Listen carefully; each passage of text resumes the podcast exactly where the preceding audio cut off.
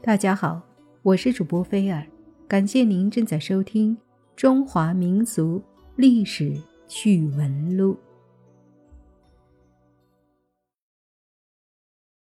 自从杨贵妃在马嵬驿被绞杀后，唐玄宗就像被抽了魂儿一样，整天神情恍惚，不思茶饭。就连太子李亨代替他做了皇帝一事。也没有表示出丝毫不满。返回长安之后，唐玄宗做起了太上皇。这天，唐玄宗独自来到华清池，眼见池水依旧，可美人不在，一时间泪湿衣襟。正在垂泪间，只听得仙乐飘飘，梵音四起。恍惚间，华清池里水雾氤氲。一位雪肤凝脂的美人正在水中嬉戏，唐玄宗一惊，这不就是杨贵妃吗？杨贵妃转过头，朝唐玄宗妩媚的一笑，起身拿过水池边的一件衣服。唐玄宗记得，那是一件七彩霓裳羽衣。此时，杨贵妃身着霓裳羽衣，跪下请安道。臣妾不能常伴陛下，此次永别，再欠亦难，望陛下保重龙体。唐玄宗潸然泪下，说道：“爱妾，你这是要前往何处啊？”杨贵妃裙衫飘拂，刹那间飞腾在空中，启动朱唇，留下四字。蓬莱仙境。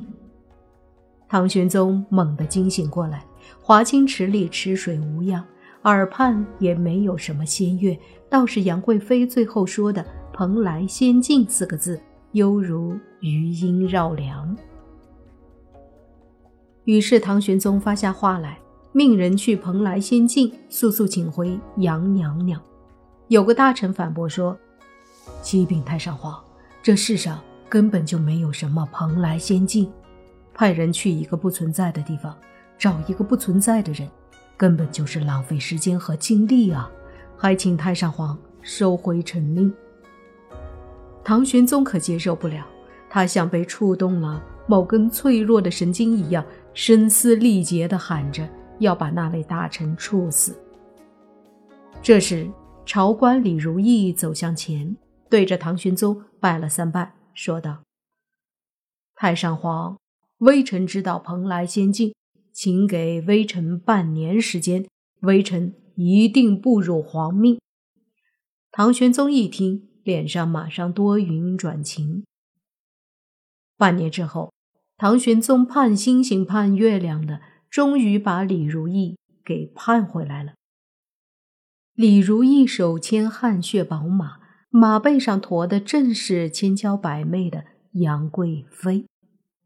唐玄宗亲自出城迎接，他怀抱杨贵妃，激动得泪流满面。李如意找回杨娘娘，功不可没。唐玄宗替她在皇帝面前求了个大官。看到太上皇高兴的样子，皇帝马上就准奏了。杨贵妃回宫后，朝廷内外议论纷纷。有些大臣是亲眼看到杨贵妃被绞杀断了气的，死而复生，这怎么可能？就连皇帝唐肃宗也不敢相信自己的眼睛。那会儿他还是太子，亲眼看到士兵把杨贵妃的尸体埋在马嵬驿旁边的一个土坑里。派去挖坑的士兵很快就回来报告，坑里。的确没有杨娘娘的尸体。皇帝连同众位大臣们听完后倒吸一口凉气。不过杨贵妃自己说，其实那天她并没有死去，当时一口痰卡在了喉咙当中，就这么着，她被憋昏了过去。到了晚上，只听得土块噼里啪啦的往四周飞散。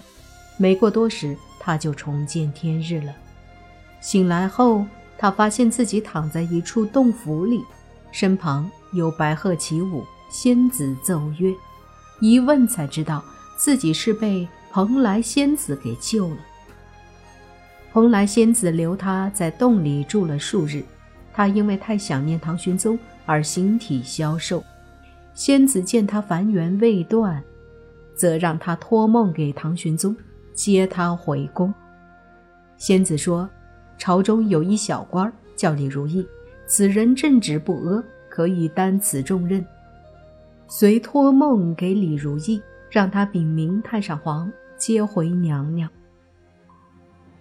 皇帝找到李如意一问，还真有其事，和杨贵妃所说吻合。但问起蓬莱仙境的路径，李如意却说已不记得路途方向了。美人失而复得，唐玄宗对她百般呵护，生怕再次失去了。杨贵妃这次回宫后，和之前并无多大的变化，只是经常哭泣，生闷气。他常在玄宗面前感叹：“要不是蓬莱仙子相救，臣妾就真的命丧马嵬驿了。想不到陛下还是做了负心人，宁负臣妾也不愿负天下人。”唐玄宗最怕他提旧事儿，他也记不清自己当时为何下令让士兵对他下手。等他死后，自己却连皇帝也不想做。唐玄宗放下身份，求杨贵妃原谅他一时犯下的糊涂事，可杨贵妃依然不依不饶，这让唐玄宗伤透了脑筋。不知是有意还是无意，杨贵妃在好几次醉酒后，面如桃花般依在唐玄宗的怀里，眼泪盈盈地说：“臣妾知道是太子李亨想当皇帝。”他知道陛下疼爱我，所以故意把臣妾给杀了，想乱了陛下的心智，这样他就能随了心愿当皇帝。吹了几次这样的枕头风后，唐玄宗对儿子李亨就有了芥蒂。他前前后后仔细想了一遍，越想越对劲儿。有了这层心结以后，每次皇帝儿子进宫向他请安。唐玄宗都爱理不理的。半年后的一天清晨，杨贵妃从睡梦中醒来，趴在唐玄宗身边撒娇说：“陛下，蓬莱仙子昨夜托梦与臣妾，想请臣妾到洞中一叙，还请陛下派李如意护送臣妾返回蓬莱仙境。三个月后，臣妾必定回宫。”唐玄宗一贯对杨贵妃有求必应，说到分离，心中虽然不舍，但害怕杨贵妃不高兴，也只好答应了。就在李如意牵着汗血宝马离去的第十天，唐玄宗吃惊的看到李如意竟然蓬头散发的跪倒在大殿内侧，心肝美人杨贵妃。也瑟瑟发抖地跪坐在地上。见到唐玄宗，杨贵妃一脸楚楚可怜的模样，猛扑到玄宗怀里，嘴里喊着：“陛下救臣妾！陛下救臣妾！”唐玄宗满脸乌云，正要开口质问，突然听到皇帝一声冷笑：“父皇，先别急着发火，还是仔细看看。”你怀里的美人吧。唐玄宗一惊，推开怀里的杨贵妃，这一看，十来天不见，杨贵妃的皮肤松弛的像老了十几岁，一摸她的鼻子，竟然像张纸一样软塌下去。再看杨贵妃先前丰满的胸部，此刻也如缩了水的水袋一样扁平了很多。唐玄宗像做了一场噩梦，愣在那里，不敢相信自己的眼睛。皇帝开口说话了。皇帝假装同意，让李如意护送杨贵妃去蓬莱仙境，但又派出大内高手暗中跟踪李如意二人。李如意携杨贵妃同乘一匹坐骑，一路上。耳鬓厮磨，毫不亲热。行至东南海滨时，两人却换下了唐人装束，穿起了高句丽的服装。见二人就要上船渡海而去，大内高手及时出手，将两人制服，连夜带回皇宫。皇帝清了清嗓子，说道：“朕知道，高沟里有一种医术，叫做换头术。施完此种医术后，能将其貌不扬的女子变成另一名如花似玉女子的模样。只是，这种医术有很多弊端，诸如扁平型鼻子换成高切直的鼻梁后，若是在半年后不服用高沟里本土生长的草药熬制的药水，就会恢复到术前模样。这种弊端。同样适用于女子的胸部、脸部、全身上下每一寸肌肤。朕没猜错的话，此番这二人是想渡海前去高句丽服用那药水。皇帝的话还没说完，太上皇的面孔已变得煞白。他痛苦地看着眼前变得丑陋不堪的杨贵妃，气得手脚发颤。自隋唐以来，朝廷屡次兴兵攻打高句丽，这让高句丽人又恨又怕。高句丽政府总想着找个机会教训一下强大的对手。这次唐朝的安史之乱对高句丽来说不失为一个好时机。于是，高句丽政府花重金买通了李如意，聘他做细作，搜集一切有利情报。当他们得知唐玄宗对杨贵妃念念不忘的时候，就想到机会来了。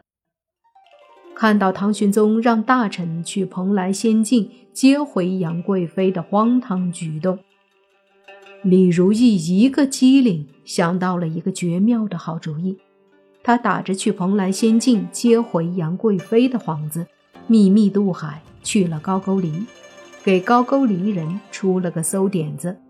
按照李如意的点子，高句丽人在国内挑选出能歌善舞又精通汉人文化的女戏作，利用半年的时间训练她精准地模仿杨贵妃的一举一动，并给她实施了换头术。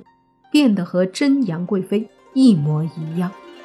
这么做的目的是用来离间太上皇和皇上之间的父子关系，最好这假杨贵妃能像妲己一样起到祸国殃民的作用。等到唐朝国力衰竭之时，就是高句丽起兵反唐之日。荒唐！皇帝一掌拍在龙椅上。嚯的一声站起来，幸亏朕英明神武，才免遭灭国之祸。